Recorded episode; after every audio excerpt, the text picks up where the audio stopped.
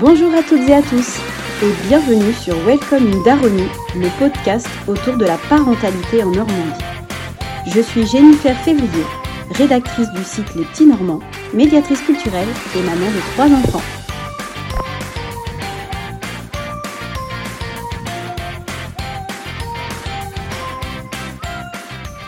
Bonjour et bienvenue dans cet épisode de Do You Speak Jets Aujourd'hui, point de vocabulaire, quoique, mais nous allons pénétrer un monde fabuleux. Enfin, fabuleux. Sauf quand ça se coince un peu partout chez moi.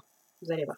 Je voudrais commencer cet épisode par euh, un remerciement. C'est des choses que j'ai vues sur euh, d'autres podcasts hein, et j'ai trouvé ça vraiment sympa parce que je suis pleine de gratitude euh, envers vous qui écoutez, qui partagez, qui likez. Et je voudrais faire deux remerciements cette fois-ci parce que j'ai pas réussi à choisir. le premier, je voudrais remercier Laura qui m'écoute de Lorraine et qui m'a gentiment envoyé un message, qui a repartagé. Enfin voilà, c'était vraiment ça m'a touché, ça vraiment droit au cœur. Et puis, euh, je voulais remercier également Émilie euh, pour ses conseils. Si vous avez l'occasion euh, d'aller écouter son podcast Pouce, n'hésitez pas. Voilà, merci à vous deux.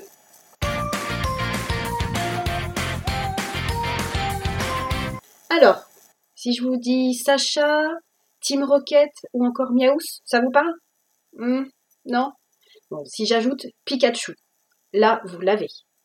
Et oui, aujourd'hui, nous allons parler des Pokémon, et notamment des cartes, qui sont devenues un, incontournable des cours de récré et surtout indémodables.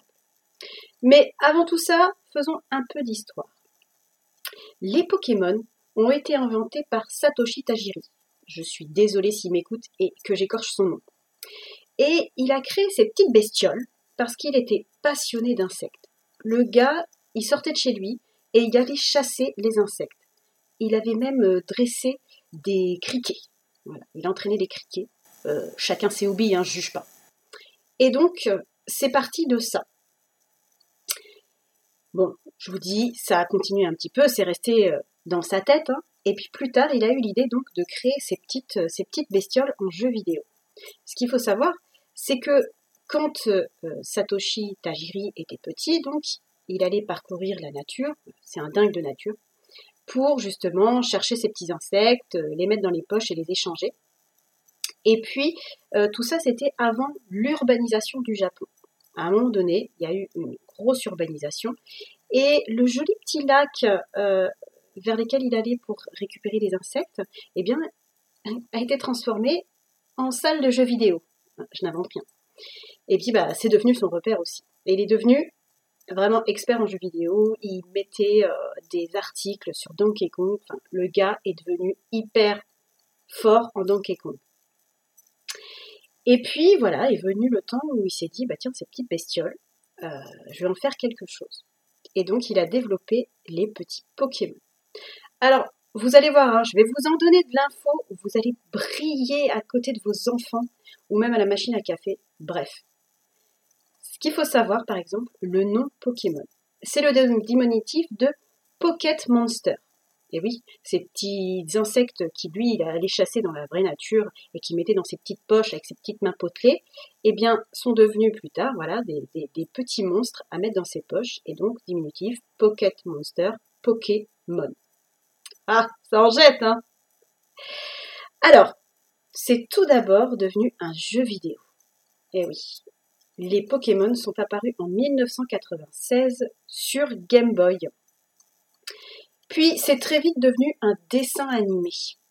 Eh oui, il faut attendre 1997 au Japon, pour découvrir Sacha et ses aventures. Pokémon attrapez-les tous. Et puis très vite, alors en France il faut attendre 1999 pour découvrir les aventures du jeune Sacha. Et très rapidement, les cartes vont arriver. Ce qu'il faut savoir sur Pokémon, c'est que c'est la franchise la plus lucrative.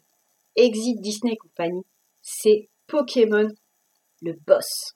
Évidemment, vous connaissez Pikachu, il est très emblématique, il représente véritablement euh, Pokémon aujourd'hui, mais ce n'est pas celui qui a été le premier à être dessiné. Non, non, non, non, non. Ça a été Rhinophéros, le 112e dans le Pokédex. Alors le Pokédex, hein, c'est une sorte de dictionnaire des Pokémon. Voilà.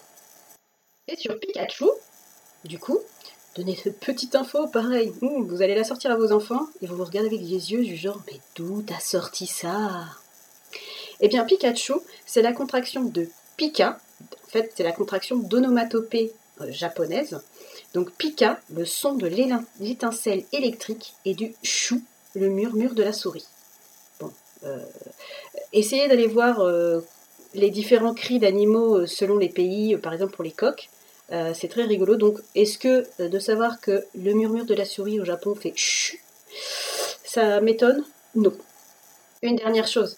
Ce qu'il faut savoir pour Pikachu, c'est que c'est le seul Pokémon qui est appelé comme ça dans tous les pays. Il n'y a pas de traduction de son prénom, de son nom de Pokémon en fonction des pays. Il est Pikachu partout dans le monde.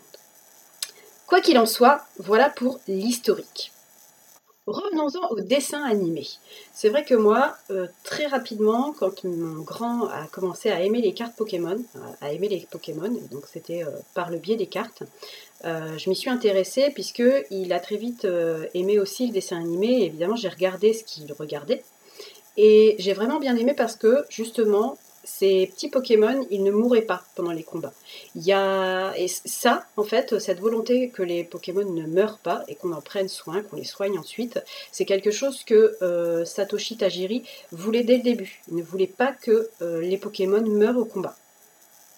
Et j'ai vraiment euh, aimé le fait, eh bien, qu'il y ait cette, ces combats, mais en ces combats respectueux.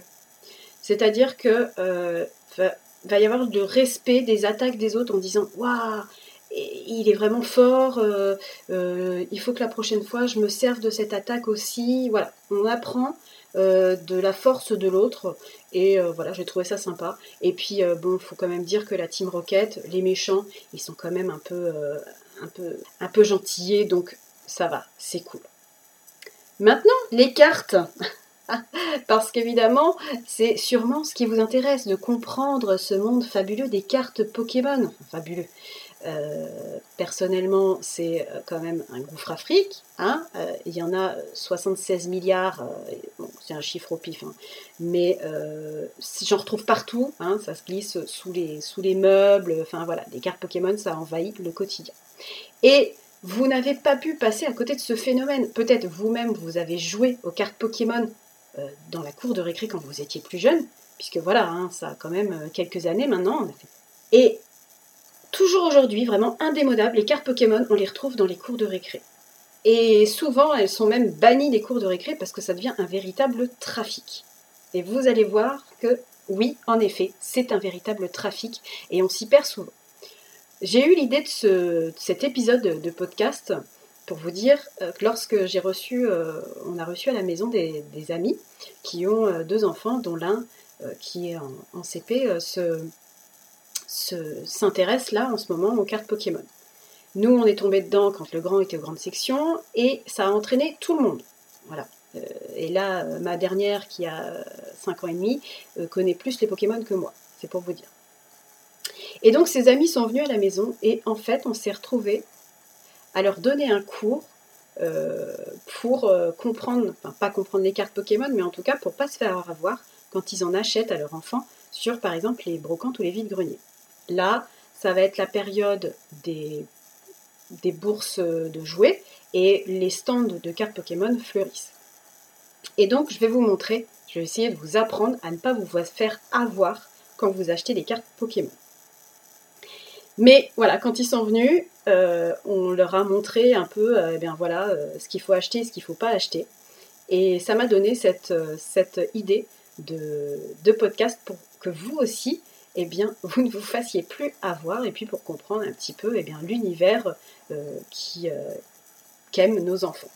Ce qu'il faut savoir, c'est que les joueurs, les tout premiers joueurs dans les années fin 90, début 2000, eh bien, s'ils ont encore leur carte aujourd'hui, Franchement, allez dans votre grenier si vous jouiez à l'époque. Euh, ces cartes peuvent valoir vraiment son petit pesant d'or. La carte la plus chère, là, euh, a été vendue 900 000 dollars. Donc euh, voilà, ça se trouve, vous avez un trésor dans votre grenier. Donc franchement, n'hésitez pas. Et évidemment, eh bien maintenant il y a des collectionneurs, hein, moi j'apparente ça aussi à comme, l'art, il y a des collectionneurs et un réseau presque professionnel pour ces cartes. Mais revenons à notre niveau et pour faire plaisir à nos enfants et acheter des cartes Pokémon eh bien, qui ne comptent pas notre PEL, comment ça se passe? En alliant également une petite pensée écologique, voilà, de faire les bourses aux jouets, les vides-greniers et les brocantes.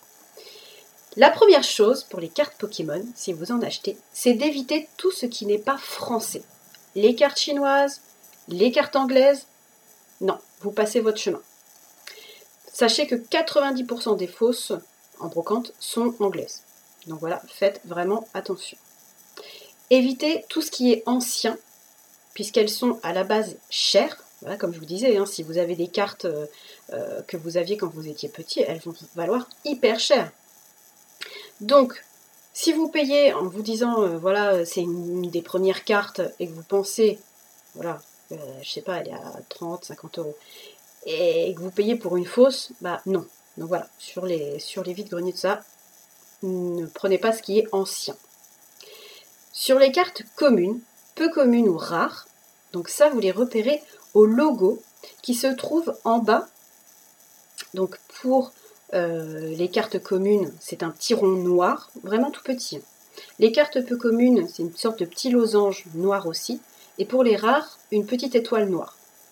Donc, ce qu'il faut savoir, c'est que euh, pour une peu commune ou commune, ça tourne aux alentours de 10 centimes. Ça, vous avez peu de risques d'avoir des, des, fausses.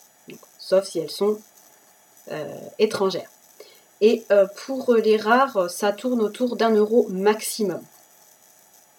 Pour les cartes Ultra, VMAX, X, voilà, vous voyez, c'est ça, c'est à côté du nom, en haut.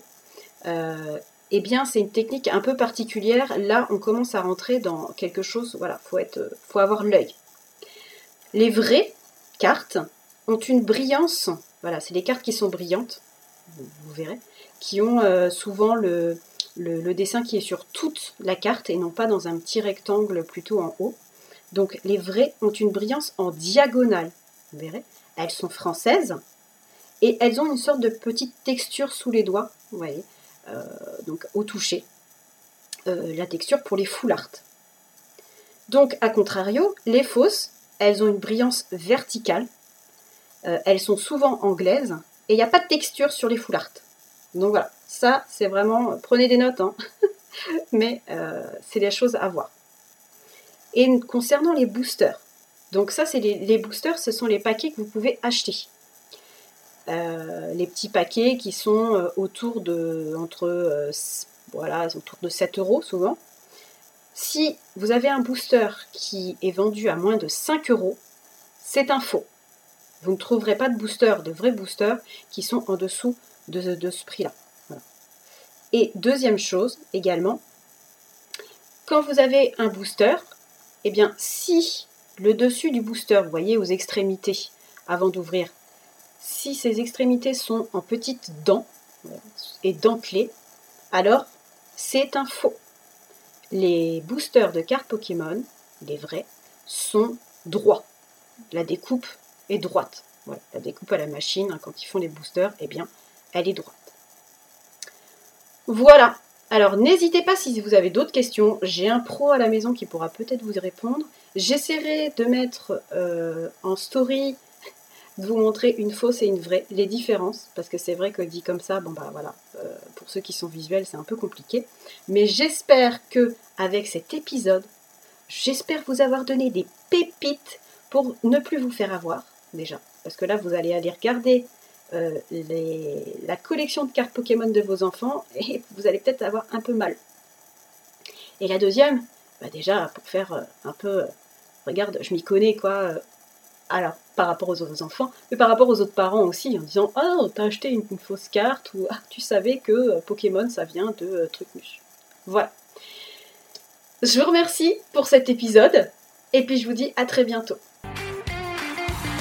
Merci d'avoir écouté cet épisode de Welcome Darling. N'hésitez pas à me dire ce que vous en pensez en commentaire, à partager le podcast et à mettre des étoiles si vous avez aimé. C'est un peu comme mettre des paillettes dans ma vie.